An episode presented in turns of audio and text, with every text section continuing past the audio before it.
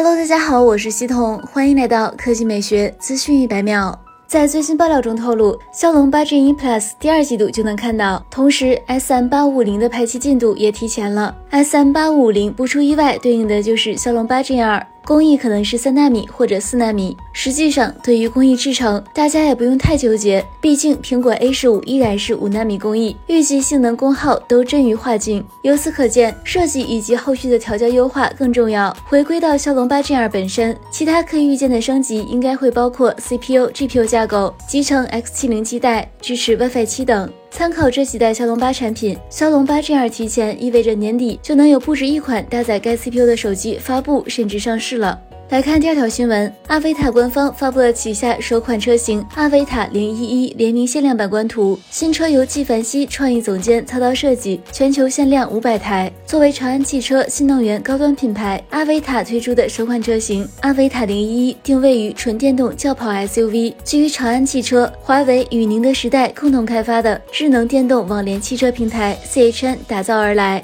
阿维塔零一限量版采用了黑色涂装，全车一黑到底，非常酷。炫该车使用了溜背式设计，运动风显著，也更加动感。前脸为分体式大灯，车尾设计圆润饱满，十分简洁，并且采用了贯穿式尾灯，点亮后配合黝黑的车身，富有感染力。该车内饰也首次得到曝光，限量版配备了多功能运动方向盘，中控屏是典型的华为鸿蒙座舱风。此外，该车还使用了一体式运动座椅，同样是黑色涂装，个性十足。新车综合续航里程可达七百公里，零百加速不到四秒，并且支持两百千瓦高压超级快充，同时配有三颗激光雷达、六颗毫米波雷达、十二颗超声波雷达、十三个摄像头，算力可达四百 TOPS，可实现便捷安全的智能辅助驾驶。根据规划，官方曾表示其将于第二季度发布，并于第三季度交付使用，价格未知。但既然定位于高端，那就注定不会太亲民。好了，以上就是本期科技美学资讯百秒的全部内容，我们明天再见。